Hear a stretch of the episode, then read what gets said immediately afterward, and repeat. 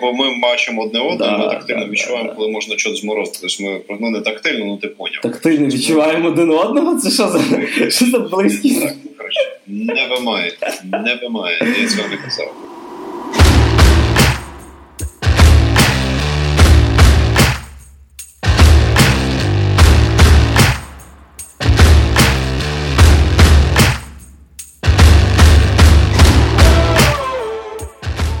Добрий вечір, хлопчики та дівчатка. В ефірі восьмий випуск подкасту Та ти шо в ефірі в студії. Хоча я на кухні, Макс, напевно, в кімнаті, але тим не менше Максим Мурзюк. Всім привіт. Мене звати Григорій Трачук. Поїхали, поїхали. І от ми приїхали до прем'єри якого фільму? Ой, насправді тут е, кінець року радує такими в нас бомбезними прем'єрами, деколи довгоочікуваними, деколи очікуваними, що щось нарешті закінчується, дещо що тільки починається, в принципі. Але найгучніша прем'єра цього року, е, як на мене.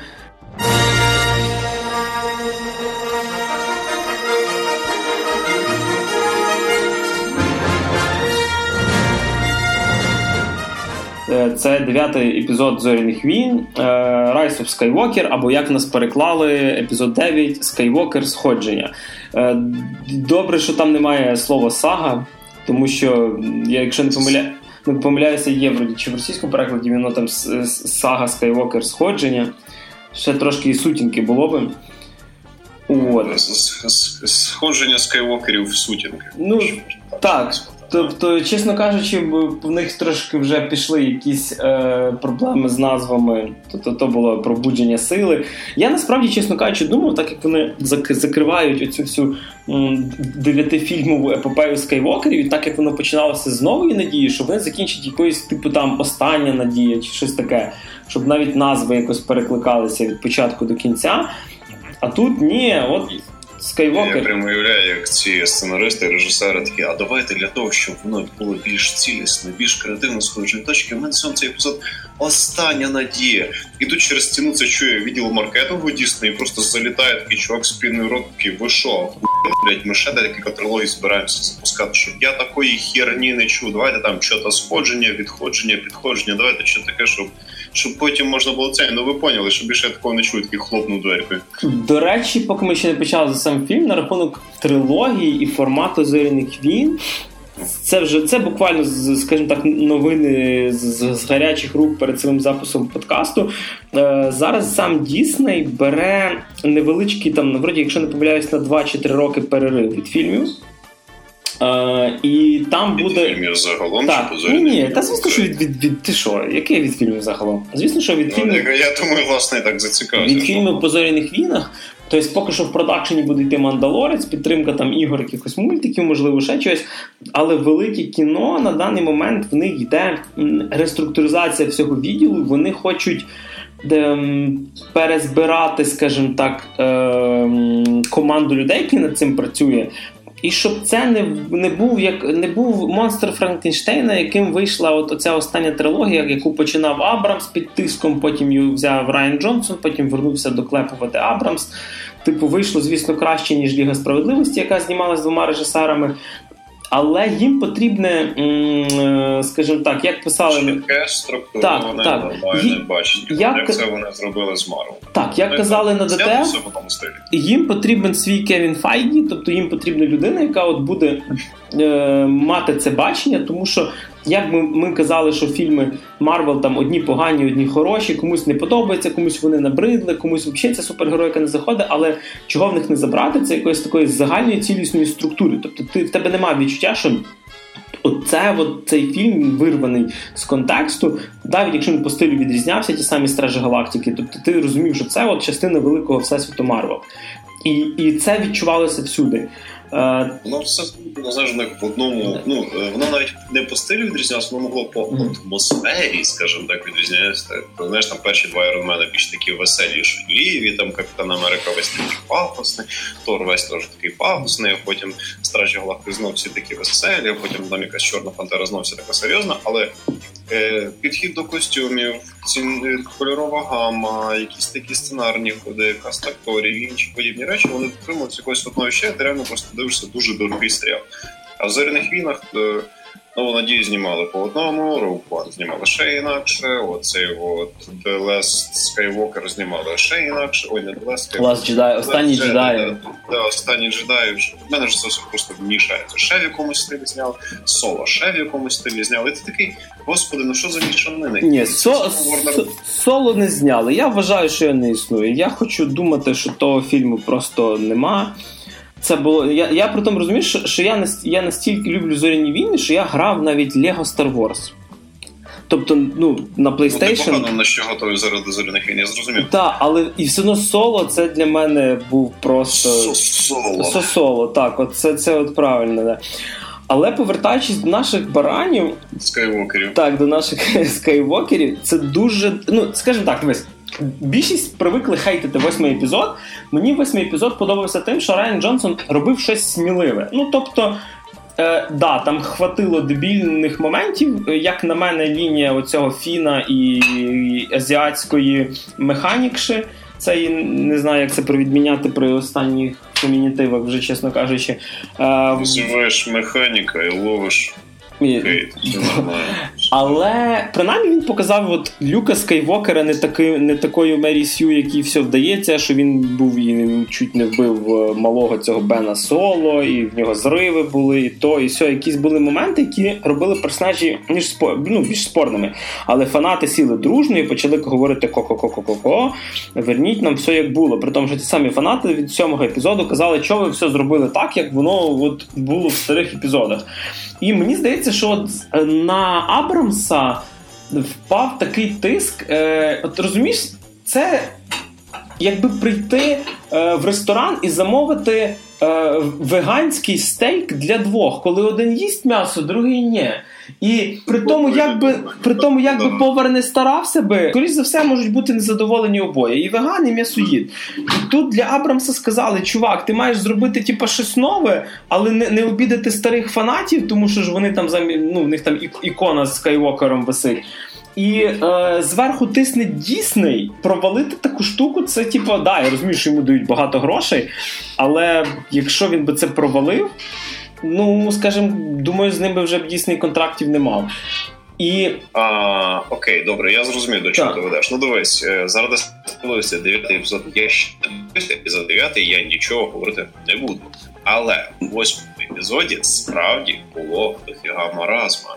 І знову ж таки, це не ну це Е, я цілком згоден з тим моментом, що народ місцями занадто жорстко бугутить і так далі. Іноді може дійсно не розуміє, що він хоче, але все-таки дійсно і трошки херні наробив з цією новою трилогією з цими переробками, репродакшенами, перепродакшенами і іншими подібними речами. Тобто попри те, що все не так уж супер-мега катастрофічно, критикувати є за що. Mm. Ну знову ж таки ми говоримо про такі великі команди людей, які вже мають такий довгий послужний список, то вже могли б щось якось десь придумати, і трошечки творчої свободи можна було б проявити, і дійсно могли б її дозволити, тому що в принципі з цієї творчої свободи власне зоряні війни і з'явилися. з'явилися так. Е, до речі, Безумовно, що на той момент це вже був ультразаїжений жанр, якщо що. Е, до речі, на рахунок ем, заїждженості, е, ні, ну. Ем, Дивись, коли знімалися перші зорні війни нова нова надія, які ще спочатку виходили без підзаголовка, без епізода, тільки після першого реролу в кінотеатрах і успіху додався епізод 4, тобто вони називалися просто зорні війни. Е, колись е, в Лукаса насправді не вірили. Тобто, фантастика це був, ем, скажімо так, стезя серіалів. Тобто був Стартрек, були всякі там ще там типу Вавилону, якщо не пам'ятаю, чи Вавилон це вже 90-ті.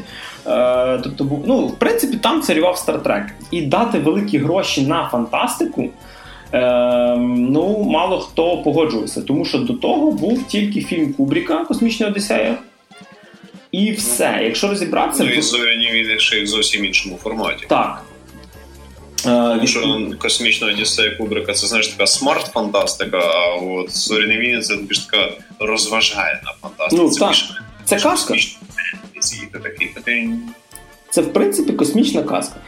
Але повертаючись до дев'ятого епізоду, е, знову ж таки, я постараюся без спойлерів. Макс точно буде без спойлерів, бо він ще не дивився. Обіцяю. Е, Відповідно, єдине, що е, будемо спойлерити, це те, що вони вже показали в трейлерах.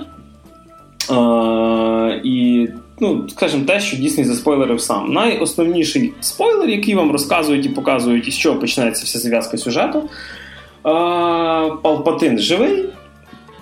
Палпатин хоче захопити оцей верховний порядок, який типа імперія, просто чуть-чуть з редизайненими штурмовиками.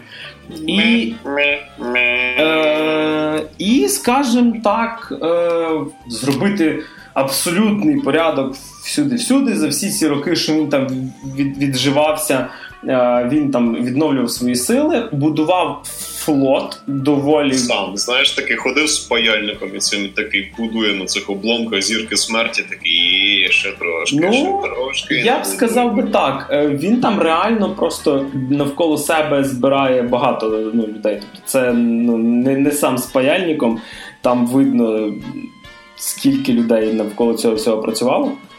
Мгм. А, тобто він там не сам сидить в, кімнаті на, на троні там, і т.д. Слухай, от тільки е, мені мене дійсно цікавить навіть не конкретно, як це буде зроблено, але просто чи буде якесь адекватне пояснення, звідки він вистрав на ці ресурси, і чим він весь цей час займався, і чого, ну, типу, що це вийшло так непольоно? А, вони цей дивись? Е, він, типа, як би тобі сказати, е, ну, по-перше, ніколи в зоряних війнах, наскільки я розумію, не сильно обговорюються грошові якісь параметри. Тобто, от.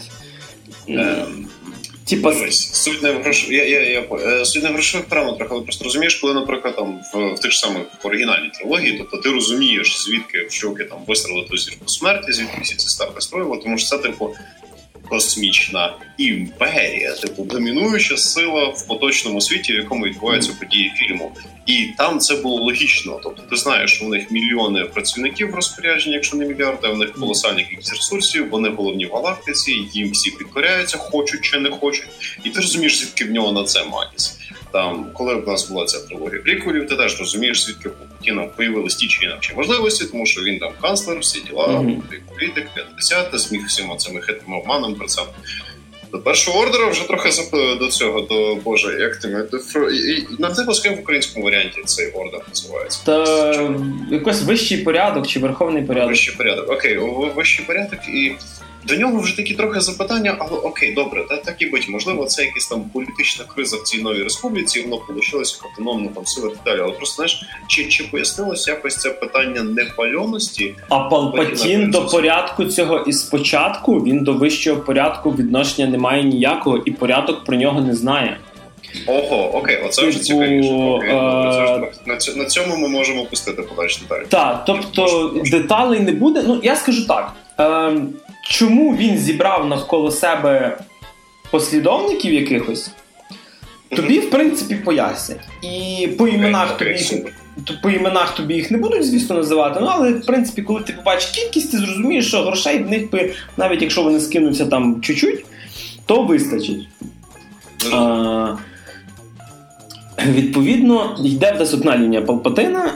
Повертаємось ми. В нас є наше трійко героїв. Ре- Рей, яка далі вчиться на джедая. Е, Фін, який далі чорний персонаж. Який теж думає, що можливо він потихеньку буде вчитись на джедая. Е, Насправді ні, але, типу, от якраз я, я коли почну говорити вже якісь за, за, за мінуси, Я, то- я розумію, да, тоді почнеться. Да. Е, ну і по Демерон, якого було для мене мало в восьмому епізоді, який насправді доволі харизматичний чувак, типу, і е, тут його вже більше. Тобто, в нас, розумієш, є такий реверанс в сторону Люка, Леї і Хана, тільки в нас тепер е, Фін, е, Рей і по Демерон. Е, відповідно, є е, повстання, яке збирає сили, щоб давати відпір одному ворогу, якого вони і так не можуть перемогти, а появляється ще інший ворог, збирають сили, збирають підкріплення, намагаючись, скажімо так, зробити одну велику велику битву. Тобто, в плані битв і взагалі постановки підготовки сюжету, це третя частина володаря перснів. Тобто, от це фактично Тобто битва таке з Мордором. Підведення таких, скажімо так, певних конклюжнів під тим. Так. Тобто, якщо розібратися, це дійсно, от, е, без всяких сумнівів, це кінець історії Люка, Леї, Хана, всіх оцих наших старих улюблених персонажів. Типу, це під ними великий під, підведення великих великої такої жирної лінії. Тобто я розумію, що продовження якесь колись там буде. Про деяких персонажів будуть щось знімати далі. Але от Люк, е, Хан Соло і от весь цей народ навколо все. Слава Богу, типу, з ними закінчили. Я думаю, що можливо єдиний, хто де будуть появлятися, це там дроїди, типу, чи там можуть чубаку кудись там запхати, тому що в принципі ну, то есть, Пітера Кушнера не, не потрібно, той, хто його грав, можна просто взяти якогось іншого актора і т.д. Тобто тут нема прив'язки. Але от з цим закінчили. Тому що якщо ще в цьому восьмому епізоді е, ми крутились навколо ностальгії в плані, що ностальгія це краще, що є в фільмі, тобто там. Коли в сьомому появлявся Хан Соло, там в тебе миленькі відчуття з'являються. В восьмому все те саме було з Леєю з Люком. І, ну, Наприклад, як на мене, взагалі фінальна битва, типу, в восьмому епізоді, коли це астральна проекція Люка Скайвокера, це взагалі типу, кращий момент фільму для мене був. Тобто це було дуже круто. Так ніжданенько і да. Тобто на той момент ти не зовсім розумієш, що відбувається. Тобто, в тебе вже знаєш, виникає це запитання: а яким хером ти тут опини, і тут тобі починають пояснювати, да. як це сталося. Такий, а окей, окей, окей, непогано. Хоча один несподіваний поворот в фільмі, який при цьому знаєш, не викликає цього неприємного. Тобто такий приємний знову. Окей, хоч трішки напряглись. І тепер така штука: Зоряні війни, епізод 9, як фільм і як Star Wars кращий за сьомий і восьмий. Але моментів е, вот это поворот тут практично немає. Він знятий був під дуже жорстким, мені здається, тиском на Абрамса. І навіть коли він хотів щось зробити експериментальне, то йому це дозволяло робити тільки в таких моментах, де ну, от, типа, тут можна експериментувати, тому що це незначний персонаж, незначна сюжетна лінія, і давайте от ми сюди запхаємо цих певних персонажів. Все, що стосується доторків до старої трилогії, до старих фільмів, до старих персонажів, все дуже. Знаєш, як би це правильно сказати? Це, коротше, от як ти приїжджаєш на свята, у вас там є дідусь, який дуже старий, і він любить поматюкатися, але ви йому це прощаєте, бо йому вже в принципі 90 років. Щось похоже. Тобто йому сказали, це не чіпай оцю штуку не поламай. Тобто вона працює, не покращує і не ламає. І це трохи зле, тому що мені цей, ці моменти і сподобалися в восьмому, коли брали Люка Скайвокера і показували його трошечки поганим. Типу, що він міг стати злим. Тут є моменти, коли персонажі прориваються через е, війська ворогів. І там за за півфільма по них жодного разу не попадають. Да, я знаю мімасики про штурмовиків, які мажуть, але коли по главних героях аж один раз попадають в одного і то десь там в руку, ти сприймаєш це, що от цих персонажів, це, до речі, я я вважаю зараз там всіх, крім Рей, крім джедайки, що їм все ні по чому. Тобто, от вони Мерісю, вони біжать, стріляють, вони виносять пів пів, пів отряда штурмовиків. Е, при тому, що навіть як в попередніх епізодах це здавалося важко, то тут вони такі вже прям супер спецназівці, які висаджуються на корабль там і, і виносять все підряд. І ти розумієш, ну, як і в будь-якому, як і в будь-якому сучасному попарт мейнстрімному бойовичку, в чуваків просто сюжетна броня, скажімо. Ну так, але знаєш, хотілося б, щоб їм хоча б там, ну не знаю, по морді надавали трохи. Ну, ти хочеш переживати за персонажа, а не як це. Тому що коли ти там дивишся Марвел про людей, де вони там точать парами противників, і то іноді зустрічаються з рівним собі своїм ворогам. Це одне. А коли ти бачиш е, історію про людей, які характеризуються в принципі як прості живі створіння за винятком одної чувіхи force user-а, і в принципі воно теж не так, щоб мало бути invincible по цьому, то в принципі тобі хочеться переживати за персонажів. Тобі персонаж не цікаво дивитися цю карусель постійного екшена, де у всіх героїв завжди імунітет, це знаєш, втрачає інтерес до історії трішки. Ну. До речі, єдиний персонаж, який для мене е, виглядає таким, що він за всі три фільми розвинувся, за якого ти місцями навіть ну, типу, переживаєш. Е, Кайло Рен. Єдиний чувак, який в цих трьох фільмах змінюється. Ну тому що ну, Рей вона така була. Я добра, добра, добра, я всім хочу допомогти. Я джедай, джедай, такий сильний, сильний. Можна я, можна я. Да. Фін такий, типа, фу, я ненавижу імперію, але я колись був штурмовиком. Типа, «Е, по, я харизматичний чувак, я буду до кожної типу, чувішечки, типу, строїти глазки. Ну ви ж розумієте, що я насправді відсилочка до Хана Соло. А Кайло Рен спочатку був злим внуком Дарта Вейдера, якого боялися. Потім в нього почалися якісь, е, скажімо, взриви емоцій психовані. Став ну, внуком Дарта Вейдера, з якого всі ржали. Так. Потім в нього почались якісь непонятні. Е, Перебіжки з одної сторони сили в другу, коли він побачив, що робить Сноу, коли він побачив, що робить оця нова імперія, в нього почались сумніви. Е, в нього почались якісь зміни характеру. До цього фільму в нього вже, ну скажімо так, в нього вже якийсь характер свій викувався. Він не став там чи добрим, чи злим. Але прикольно, що, наприклад, в нього є свої мотиви, типу він якось до них доходить. Прийняття там себе і т.д. Взагалі через весь фільм проходить оця така лінія, де, типу, ти це не тільки твоя кров. Тобто ти це не тільки ну, скажімо, твоє минуле, твої батьки, твої діди і т.д. Тобто, оце проходить через весь фільм.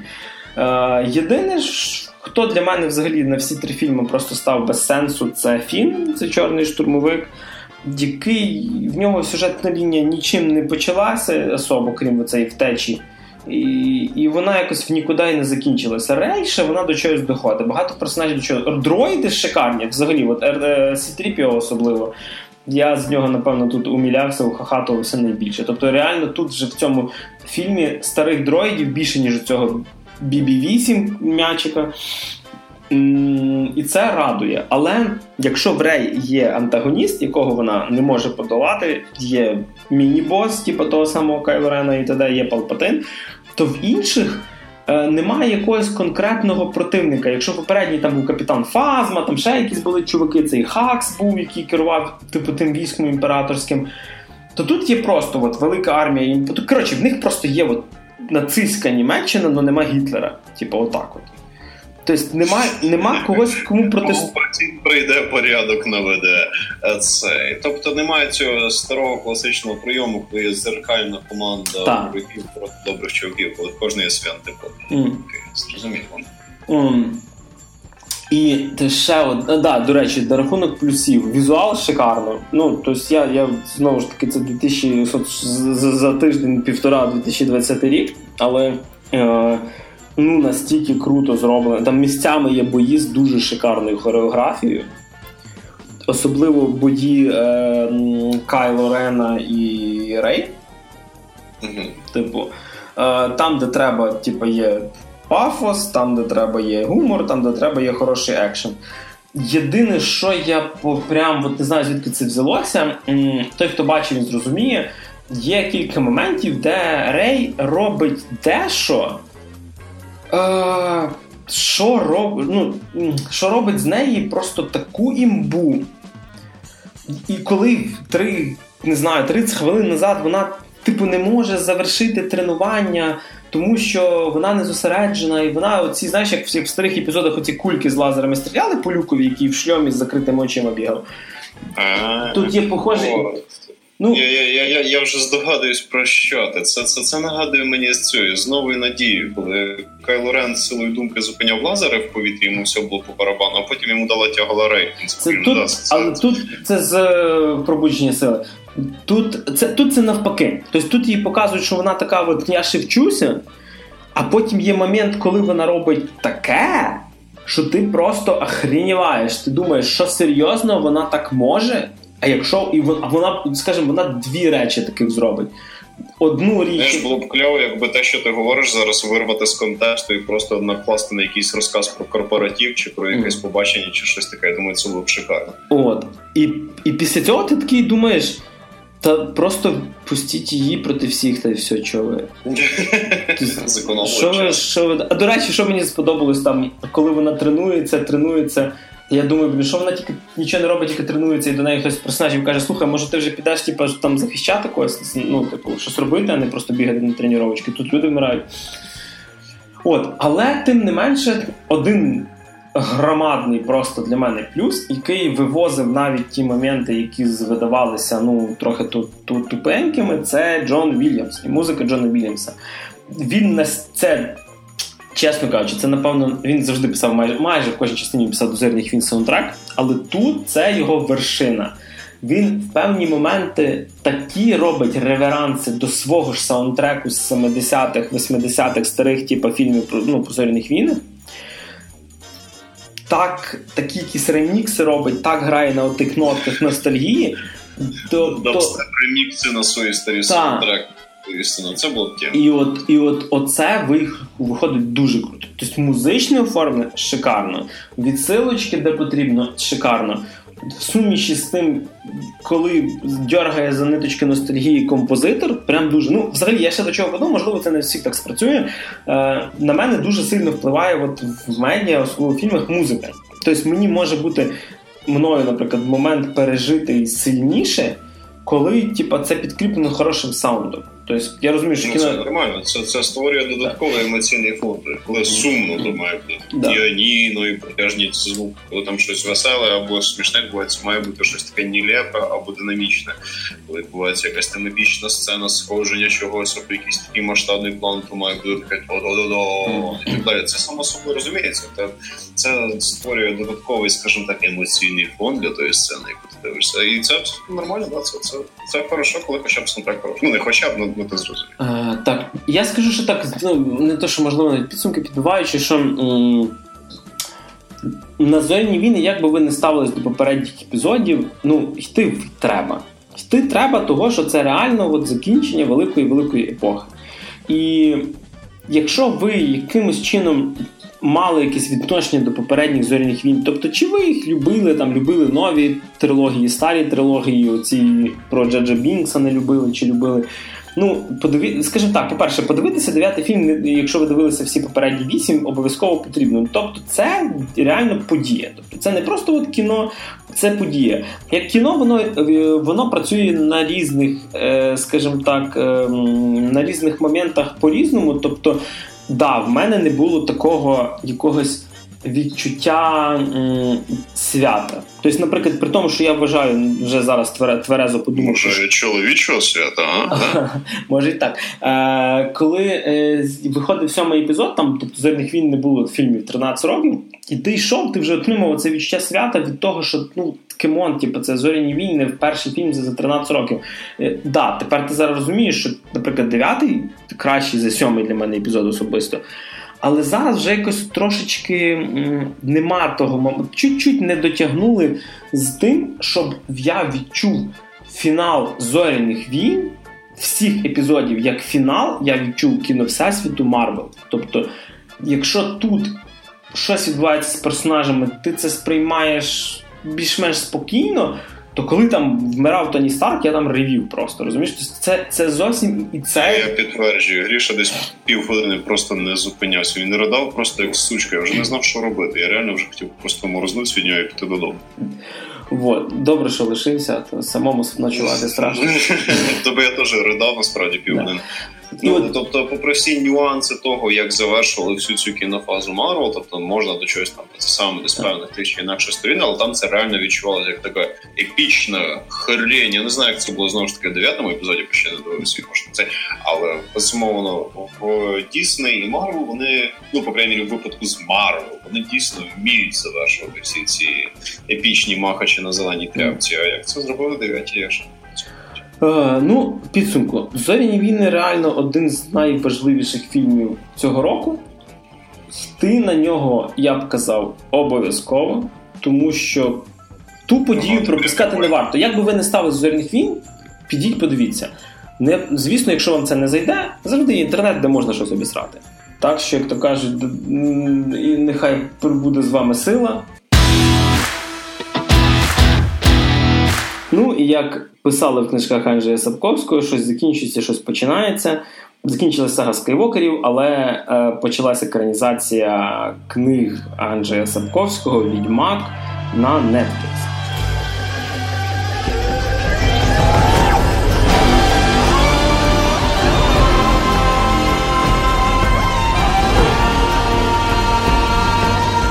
Вийшов перший сезон, вийшов 20 грудня. І ми фактично за два дня подивилися з залпом всі вісім серій. Е, чисто для того, щоб записати подкаст. От, є бой, от, є бой. Чисто для того. Я дуже люблю Netflix за те, що виходять серіали в один день. і я ненавиджу, що мені чекати рік наступного сезону. Е, тому що я хочу ще, але не будемо палити, наскільки мені що сподобалося зразу. І поговоримо про Відьмак. Гріше буде так послідовно. Спочатку буде прелюдія, а потім для вас почнеться долбьош. Все нормально. Чесно кажучи, я згадую моменти, коли в принципі е, на Netflix тільки анонсували, що займаються зйомкою відьмака. І для мене то був дуже такий е, довгоочікуваний реліз, тому що е, саме ком'юніті розділилося на два великих фронти і третій маленький. Тобто, перший це люди, які читали книжку, е, другий, які грали ігри. Ну, е, я... Так, і третій е, ще ну, я належу до того, який от, і читав книжки, і дивився старий серіал м- польський з е, Міхалом Жебровським і грав всі частини ігор. А, ну, і... ну, коротше, як ви замітили, Гріша такий перебіжчик, він такий палпатін, тобто він і нашим, і вашим вже послужив пустив. І, до речі, навіть дивився дві короткометражки, які буквально там за кілька тижнів до релізу вийшла короткометражка по відьмаку від українських. Ну, я не скажу це слово кіноробів, від українських косплеєрів, які взяли камеру.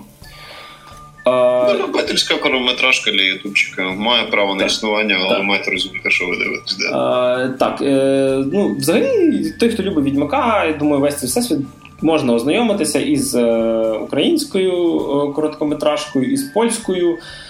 Правда, польська е, на пів е, віку поезії більше називається. Вона це повнометражний фільм на годину 45, знятий доволі непогано за ті гроші, які в них були, і за той час, який вони були. Е, я розумію, що в українських ребят таких грошей не було.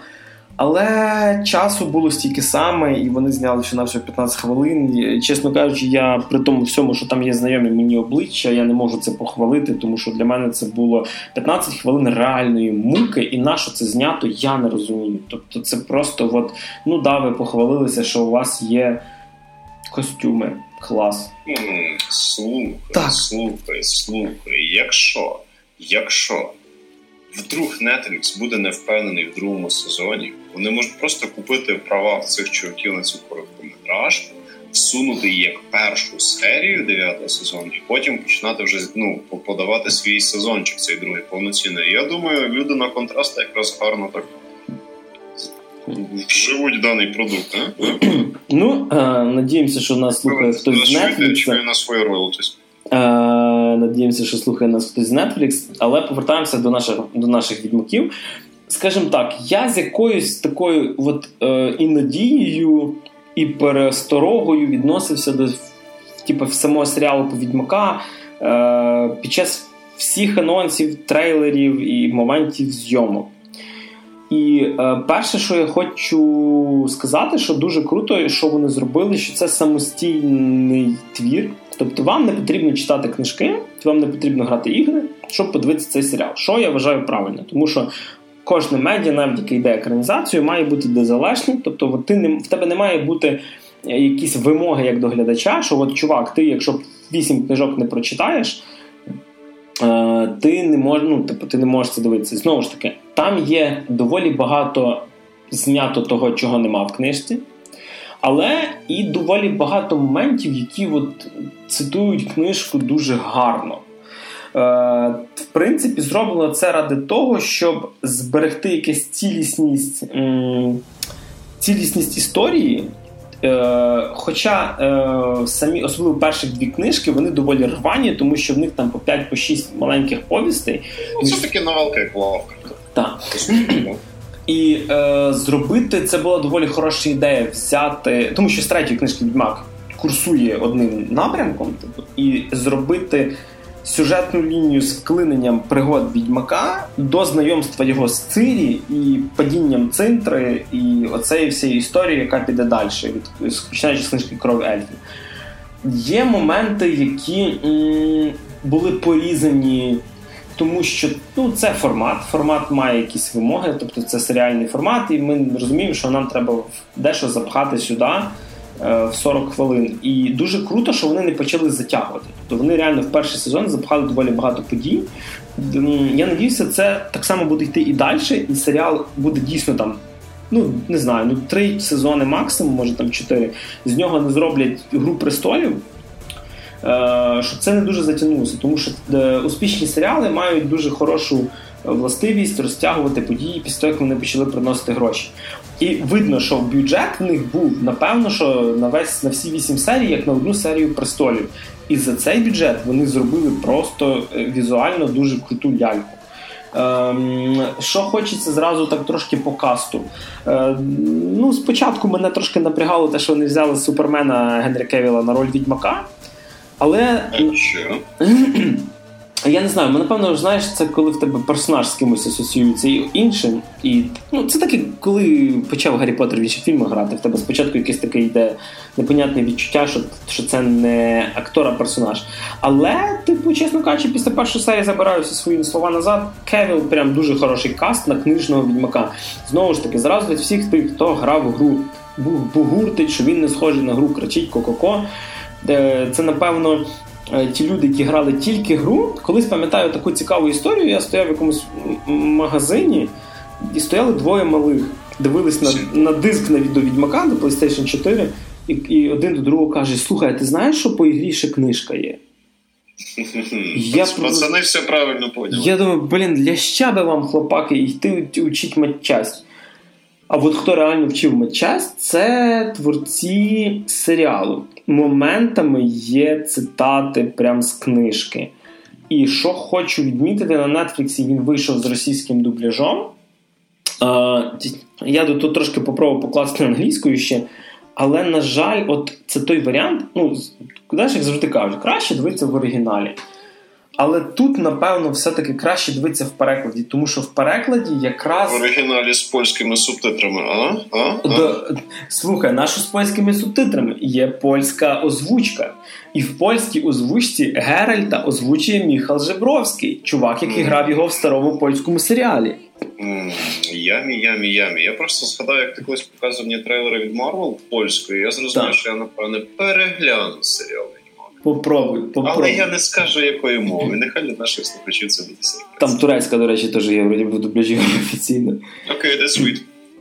І в принципі, е, оці всі словечка, типу там е, Хмет, Мілздар, Войт, а не там earl, count чи щось таке. Всі оці. Е, імена, типу там Марішка і Васік, а не там якийсь, чи там Яник, а не там Джоні все оце воно робить оцей колорит, тому що, на жаль, трошки мені бракує оцього слав'янського колориту. Зрозуміло, тому що це знімали ну не слав'яні, а слав'яні, на жаль, не вміють добре знімати кіно на даний момент, як на мене, особливо фентезі, і все що стосується. З в'язочками так були. Да. І і відьмака грає без руков. А оце було б щас. Да, це речі... в бригаді Сані Білого грає, потім граше Ісуса і всіх на світі. Оце було б епічно. До речі, сам Геральт теж виражається доволі гарно. Там всякі ці зараза. Я все чекав, коли буде ця фразочка з гри. Знаєш, ось як ніколи ж ви блядь, не научите якесь. Е, да, вон, ну, вона, я дивився на інгліші, і там все більш прямолінії, дуже просто в нього просто пак. А, ну да. Ну, тут... І, і з його британським звучанням це дуже гарно звучить. На рахунок касту далі. Фрея Алан на роль Цирі це прям попадання в образ 100%. Е, Аня Челотра на роль Єніфер. Я б сказав би так до книжної Єніфер близько, до ігрової це зовсім не той персонаж. Але якщо ми вже починаємо домахуватися до того, хто що як зробив неправильно, при всій моїй любові до ігор по відьмаку, народ, ну там відхилення від книжки, таке, дай Боже, теж йде. Тому що саму Єніфер, подивіться, як її описують в книжці, її не описували роковою е- красоткою з ногами від вух. Тобто в неї були в неї була специфічна зовнішність. І тут, до речі, круто, що вони м, додають те, чого нема в книжці, наприклад, саму передісторію Єніфер. Тому що це персонаж важливий. В книжці тобі в двох словах кажуть, да, вона була там горбата, вона потрапила в Арітузу, там вона стала магом і тусила з істрадом. все. А тут реально цьому приділяють доволі багато уваги. Чому? Тому що це, що я казав раніше, не потрібно тобі читати книжку, щоб насолодитися от серіалом. Тобто це ж, наприклад, Володар Персні, тобі ж не потрібно прочитати книжку, щоб подивитися фільм, хороший фільм. І Чого я взагалі дуже багатьом людям не рекомендую, якщо вони не мають багато вільного часу. Тому що як людина, яка доволі серйозно читала книжку Володар Персні, це є дуже і дуже і дуже нудні книги. Тобто наш час це читати місцями фізично боляче. І фільм під фільми Пітера Джексона зробили все абсолютно правильно, поводувавши кучу лишньої води. Адаптація в іншому форматі має право бути на те, що буде інакше, і навіть частково міняти сюжет, якщо це нормально працює в поточному жанрі. Е, ну і по персонажах Лютік божественний. Комік релів хороший, дуже багато від нього гумору. Е, до речі, сам актор е, дійсно навчився грати на лютні. На електрогітарі так. Ну, якби ж туди. Непогано співає в російському дубляжі, не знаю поки що, як він там співає по англійською. Чи це ок, чи це не ок російською круто. Нагадує, до речі, мені отакий якийсь фолк-рок, типу там Мельниці, чи там епідемії, щось таке з російських стереотипів.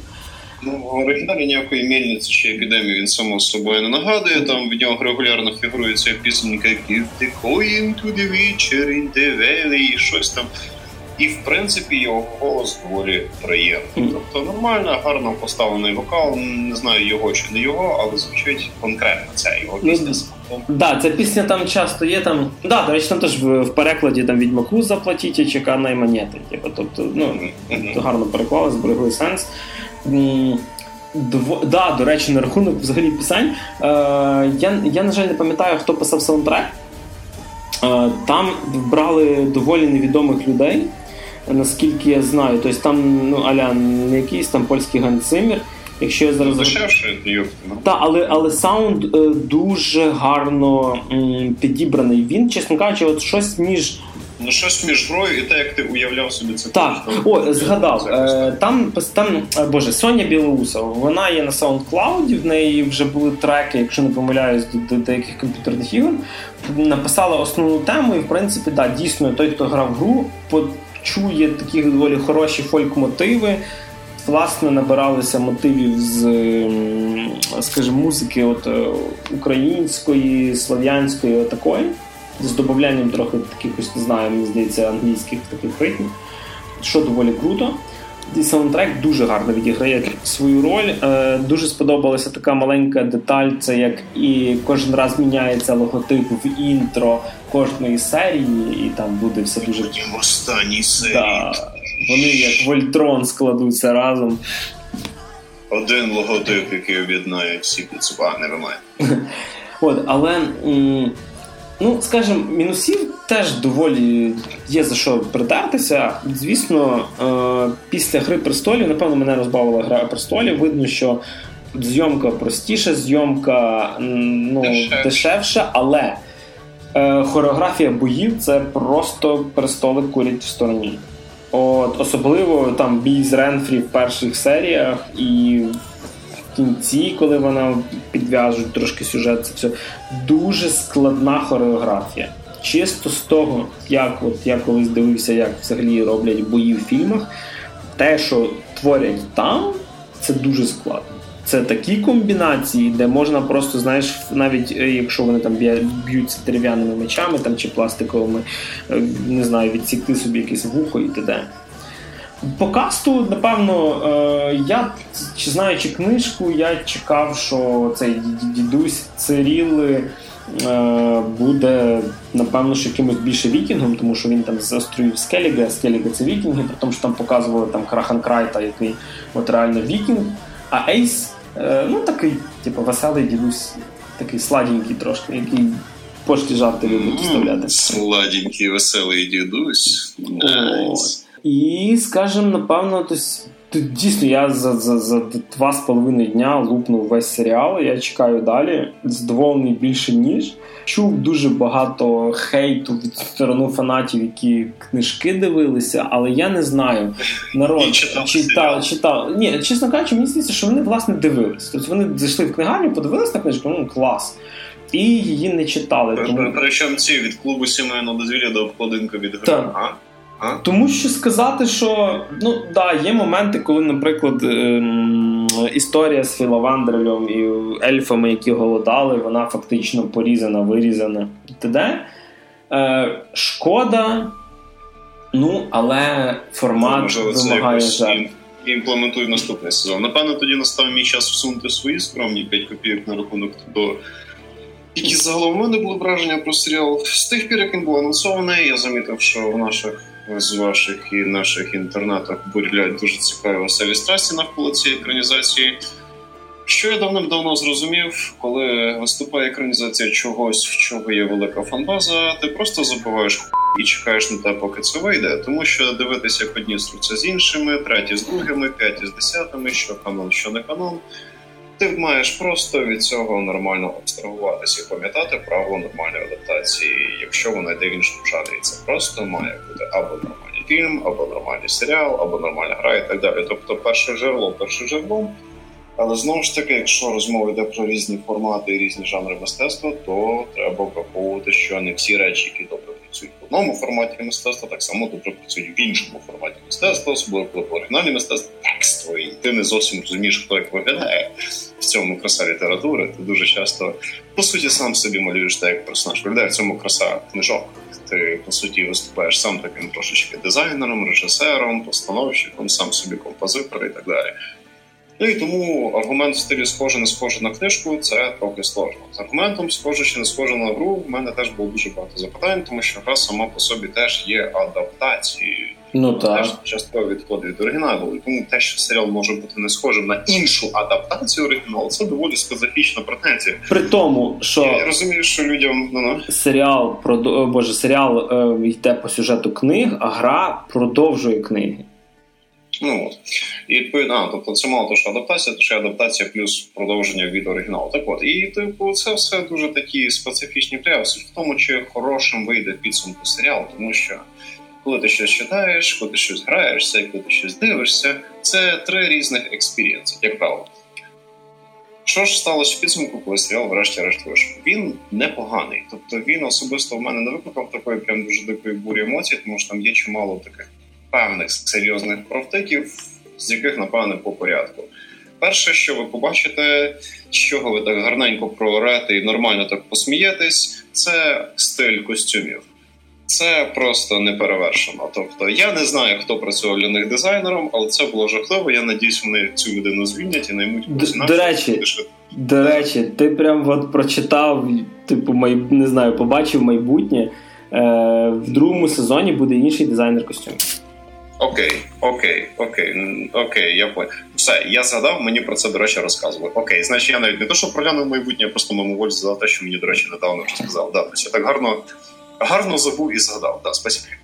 І суть в тому, що мені не сподобався візуальний стиль серіалу. Він трошки занадто мультяшний, і це трошки ріже мені око. Там місцям він місцями знятий дуже правильно, а місцями дуже мультяшно. Я такий, ну правильно поняття відносно в даному випадку, але ти зрозумів про що я ну, є. Є моменти, коли цей стиль так чи е, воно зроблено в тому стилі, який пасує даній історії. А є моменти такої трошки мультяшності, такої трошки нареньки. От от е, що мені не сподобалось, коли Пітер Джексон знімав хобіт після того, як він вже знімав mm-hmm пояснював, що хобіт теж такий трошечки мультяшноватий. А мені якраз дуже подобалося, як він до цього підійшов Андрій Перський. І от тут та сама історія. Тобто мені якось подобало, я якось уявляв це трошки таких, знаєш, нейтральніших, сіріших тонах. А тут місцями, знаєш, така трошки пепсикола починається. І дизайн костюмів і мультяшний стиль мені дуже сподобався саундтрек, якщо ми говоримо про супроводжуючі mm-hmm. ці речі, мені також сподобався. Він дійсно є чимось посереднім між тим, як це звучить в грі, і між тим, як все це слов'янське, центральне європейське фентезі звучало. Місцями трошки занадто сильно випирає з фонового звуку, скажімо так. Основний і ось це е, я я, я не дуже люблю цей вокальний прийом, коли просто цей протяжний крик ну, в мене починає трошки цю і, і, іронічну усмішку викликати, але тим не менш це непоганий художнього аудіоприйом, скажімо так. Каст акторів я цілком в мене не було абсолютно ніяких проблем з тим, що чувак, який грає Супермена, грає Відьмака, тому що широка повинна челюсть, такий накачаний фотичний чувак, в принципі, те, як я цього відьма. Те, те, як в принципі ти маєш, те, це, це, це та статура, яку ти маєш мати, якщо ти заробляєш на життя, тим, що ти б'єшся з паранормальними монстрами, тому що інакше ти недовго будеш так заробляти. І відповідно тут в мене претензій ніяких. Це дуже симпатичний актор, який дуже гарно відіграє свою роль. В нього нормальна, чудова атлетична структура тіла, яка нормально підходить під даного персонажа. Тобто, як на мене, це 100% попадання в образ. Він абсолютно нормально його відіграє. Якщо дивитись зовсім по серйозному, то як і більшість акторів серіалів він трошки прилизаний, як не буде умовно сердюча. Але ми все таки дивимося художні серіали і любимо дивитися типа на симпатичних людей. Так що це таке. Е, а от решта момент, а ну і Цирі мені теж дуже дуже дуже сподобалося. Як вона виглядає. Єдине, що правда по, по, по ходу історії вона все таки такою трошки брутальнішою дівчинкою може стати, але і я не знаю, як це вона мусить стати. Вона, вона такою стане. Бо, бо, бо конкретно в даному поточному першому сезоні вона знаєш така занадто мінімішна, і знову ж таки не факт, що вони будуть робити її трансформацію такою, як вона була в книжці, тому що в принципі мають право якось інакше це зробити, бо роблять адаптацію. Але якщо вони будуть йти прямо по цій лінії, то я не знаю наскільки це буде вмісно з тим, як персонаж буде розвиватися в майбутньому, тому що в майбутньому цим стане таким трохи badass, ну таким нормальним badass. Та для тих, хто не читав, ну чи читав книжок, то, то народ ті, ті, хто читають книжку, і так все знають. Я більше для тих, хто не в курсі. Е, а от зі всіма іншими моментами в касті, ну в цілому, в цілому, в цілому, в цілому, все окей. Але мене просто насмішило, що для того, щоб угодити цьому поточному голівудському американському на політкоректність і так далі, вони просто в рандомних місцях натикали різних чорних і смуглявих ребят. Я не маю нічого проти чорношкірих все нормально, але просто м- м- це трошечки виглядало нелепо. От Зна... і все. Тобто, Знаєш, куди їх реально могли реально нормально понапихували? Це серед ельфів, тому що в нього так само, як і в, в багатьох фентезі, є темні ельфи, є дроу. Тобто. Окей, okay. ні, чувак, у мене до темних, скажімо так, чорних ельфів претензій немає, тому що насправді в даному випадку і в Сапковської в серіалі я розумію, що в сетінгу світу відьмака означають ельфи. Mm. Ельфи це етнічні меншини, які угнітали, скажімо так, етнічною більшістю. Тобто, то, що саме ельфи вирішили типу, по приколу або не по приколу зробити термоношкірими, в мене питань немає. Тому що ну, я розумію, всі. що. Тобто, тобто я розумію, що ельфи означають в цій історії. Проблема в тому, що, наприклад, там е, темношкіра Тріс, е, я не знаю. Ні, ну тобто, Тріс, вона мені якась як мексиканка. Ну окей, мексиканка твіст чи щось таке, тобто тим не менш. Е, Єніфер нормально, нормально виглядає. Прикольно. Єдине, що мені здається, контактні лінзи дивниці фіолетові очі могли зробити знаєш, трошки менш яскраво. Знаєш, трошки трошки мінімалістичніше, тому що в Геральда це прикольно виглядає цей аспект. І знаєш, там в рандомних місцях там якийсь охранник, чомусь чорношкірий серед скандинавських цих. Ну окей, може якийсь раб, якого перед перецесамили, він став переможним вірним слугою, таке іноді буває. Але місцями їх просто натикали рандомно. Знову ж таки, я не маю нічого проти там різний етнічний склад в різних серіалах. Просто чисто я завжди собі це моделював себе в голові як таку центрально-східноєвропейську скандинавську казку. І знову ж таки в світі відьмака здається, є якісь чуваки, похожі на арабів і чорних в оригіналі, але вони ну зіріканці. Це ж ті, якраз що з боргом трігалки дві чувіхи, типу чорних бігало. Uh-huh. Uh-huh. От зіріканці вони типа мулати в нього там щось таке. Угу. О, окей, окей, Але центра це не Скандинавія. Центра це щось ближче до Чехії якоїсь, а от. Ем... Все одно це. Ну, ти поняв, про що я. Да, ні, там є є люди зі Скеріга, які mm. от скандинави, тут вони там нормально показані. Ну, крім ну, Ейса. Е, я розумію, знову ж таки, можливо, це якесь моє упущення. Насправді це все абсолютно нормально і коректно, але в даному випадку це виглядало просто смішно. Знаєш, це бажання заповнити цю квоту в касті. Ти такий, ну. Ну ладно, головне, щоб нормально грали. Грають вони, до речі, в цілому непогано. Тобто акторська гра більшості акторів в даному серіалі, в принципі, нормально. Вони дійсно виконують свої ролі. Деякі персонажі, попри те, що можливо я собі їх уявляю того трошки інакше в цілому зараз нормально, все окей. А батальні сцени, от тут як де. Деколи жестяк такий, що просто. До речі, на рахунок ну, рейтинга. жестяк, але в цілому 18 плюс відігрує серіал нормально. І нюдіті, і секс, і голови відлітають, і все красиво. Е, в цілому, да, там там є гарні моменти, там є прикольні такі дебілі, вони виглядають круто, вони є дурацькими з точки зору раціональності, але круто виглядають в плані візуального виконання саме ті моменти, коли відьмак з кимось товчається. Тобто ну, Драка з деком в одному місці, а потім ще з деком в одному замку, і ще потім одна з деком, е, скажімо так, нічого нікому не розказувати, хто не читав першу жару. Тобто, конкретно ті моменти, коли відьмак вирішує певні питання, виглядають доволі красиво, доволі непогано, справді гарно поставлена вся ця хореографія, те, що прикольно і так далі.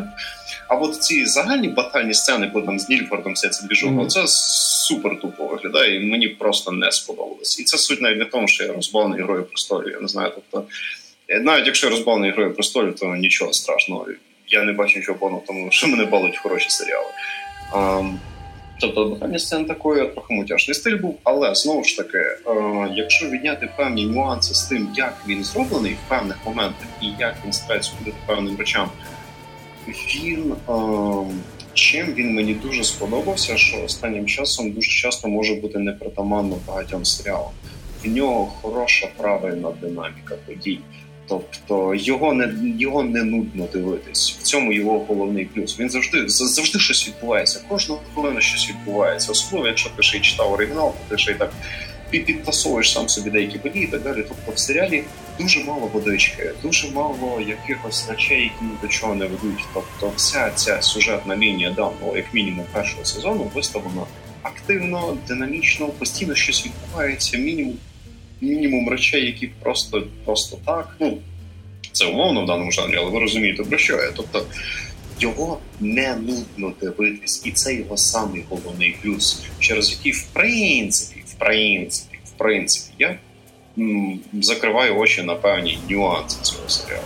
І в принципі так я не так, щоб з дико диким ошаленням, але я задоволений тим, що я подивився. А ну і ще фінальна победна сцена сезоні. Ну не вимає, не вимає. Тобто, в цілому я чекаю на другий сезон. І якщо ти кажеш, що вони звільняють ще й дизайн родіо, це означає, що вони звертають увагу на фідбек від глядачів, і можливо ще певні нюанси також люди будуть сходні з іншими людьми. І можливо, тобто, от те, що автори готові йти на якісь певні адекватні логічні апдейти своїх творчості, це добре. Тому в принципі. Я на другий сезон чекаю, тому що, попри ті нюанси, про які я розказав, він мені загалом сподобався. Було хоча б цікаво. Тому я теж чекаю на другий сезон. От такий от у нас вийшов, е, напевно, нерізноманітний на кількість подій, але доволі предметний і доволі цікавий випуск про два найбільших серіальних і кінореліза грудня. Зустрінемося ми доволі скоро в новорічному спецвипуску. Це напевно буде такий для від нас для вас подарунок, що в останній тиждень нового року у нас буде не один, а цілих аж два випуски подкасту та Або покарання. Або покарання. Це в залежності, скільки ми вип'ємо. Як ви на нас дивитесь? І з'їмо олів'єшки. А, В студії для вас сьогодні, як завжди, розказували про Відьмака і Зоряні війни. Ну не завжди про Відьмака і Зоряні війни, а завжди розказували Макс Морозюк. Всім паски. Мене, як завжди, звати Григорій Трачук. До побачення і з наступаючим. Ведьмаку заплатите чеканной монетой, чеканной монетой. О-о-о. Ведьмаку заплатите, зачтется все это.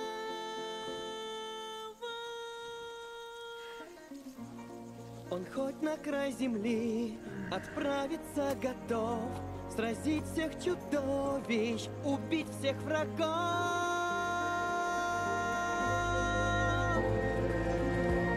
Он эльфов всех прогнал за дальний перевал, Высокие горы на вечный привал.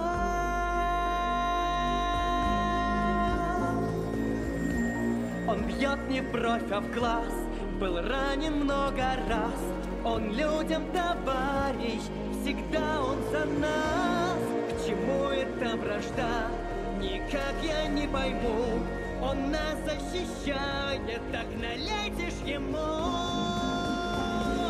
Ведьмаку заплатите чеканной монетой, чеканной монетой. О-о-о. Ведьмаку заплатите,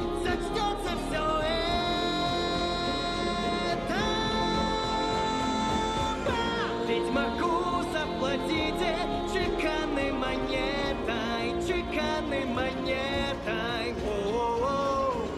Ведьмаку